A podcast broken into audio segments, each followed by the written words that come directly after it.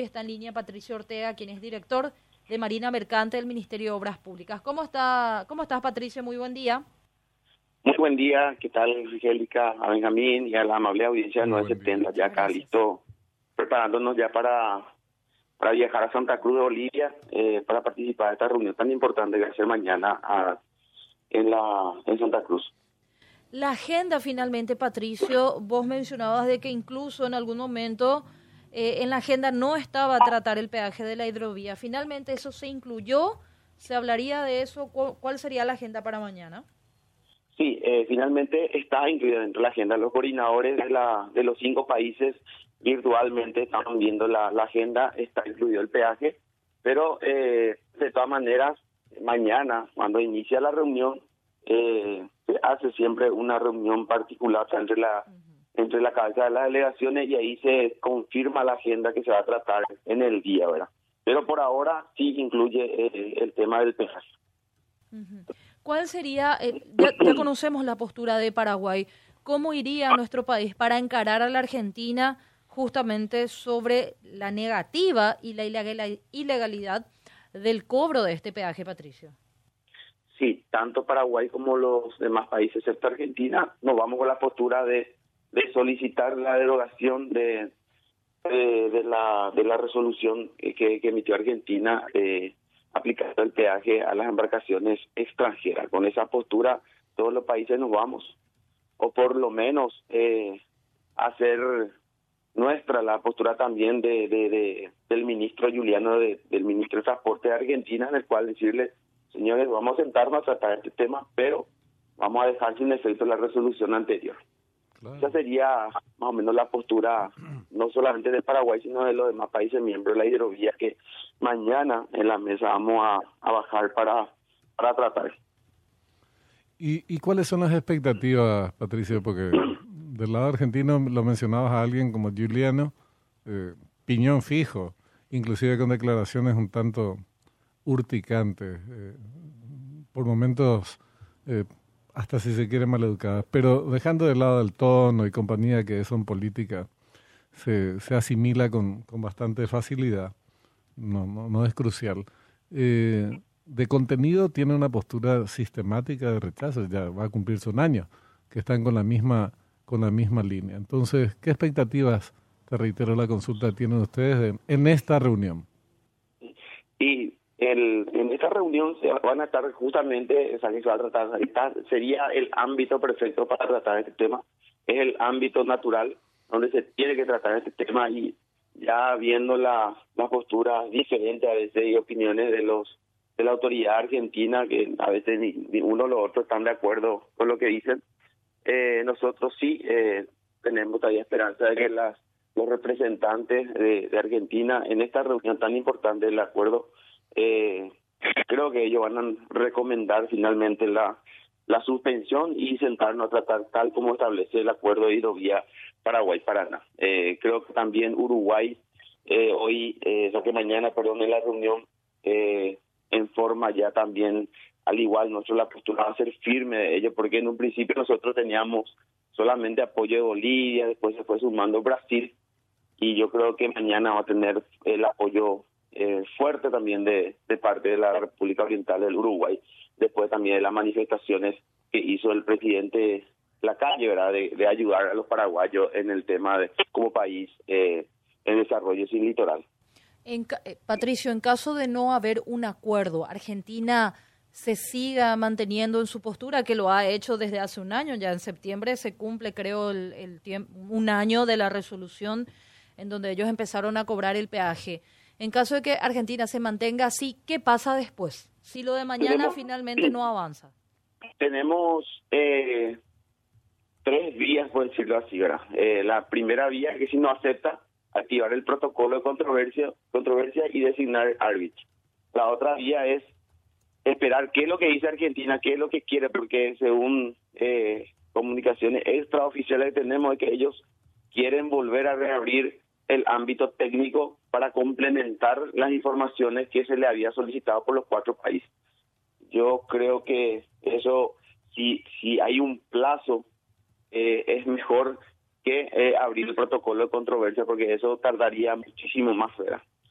Entonces, eh, es la otra vía, ¿verdad? Eh, de, activar otra vez una reunión técnica y ahí resolver. O activar directamente ya el protocolo de controversia para dirimir en, en arbitraje internacional. Esa hoy día la vía que ya nos queda. O también podría ser eh, otra reunión entre cancilleros en el más alto nivel, entre cancilleres y o presidente, ¿verdad? Pero yo no, no confío más en eso, ¿verdad? Yo creo que las otras dos vías podría ser más útiles, activar el protocolo de controversia y o hacer una pequeña reunión técnica otra vez, eh, recibir por parte de la Argentina. Y eh, Pero en ese caso, si se va a hacer eso, la propuesta para a ser, no hay problema, pero suspender la, la aplicación del, del, del Eso, eso más o menos va a ser la estrategia eh, de mañana. Decime, una vez que activas el protocolo de controversia, con todos los, inconvenientes que supone esto en materia de, de tiempo, como estabas adelantando, eh, Patricio, ¿en algún momento se puede renunciar a ese arbitraje si el, por el camino se resolviera el problema? ¿Es así o, o a esto ya te metes en ese baile y tenés que llegar hasta el final? El, el protocolo eh, no, no, no habla de eso que estás mencionando, directamente ir hasta terminar. Y lo que dice es que al terminar el, el sea cual fuera el resultado, ese, ese, resultado sí es obligatorio para los cinco países y no se puede recurrir. No se puede recurrir. Digo, porque Argentina tiene... Yo, yo, eh, pero es una opinión, la verdad. No creo que cambie de posición y no hay ninguna posibilidad en las reuniones que fuere eh, que lo haga hasta tanto se produzca el cambio de gobierno que recién va a ser en diciembre. Eh, no, no es mucho tampoco, considerando que ya hace casi un año que están con esta cuestión, eh, dos, tres meses más, digamos que no, no cambia el curso de la historia de la humanidad ni de, ni de nuestra, nuestro futuro como país.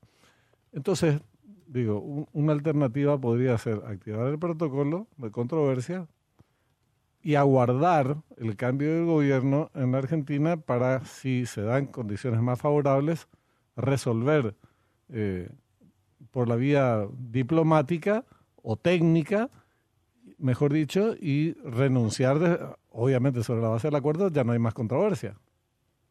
Ya no habría más controversia. Mm.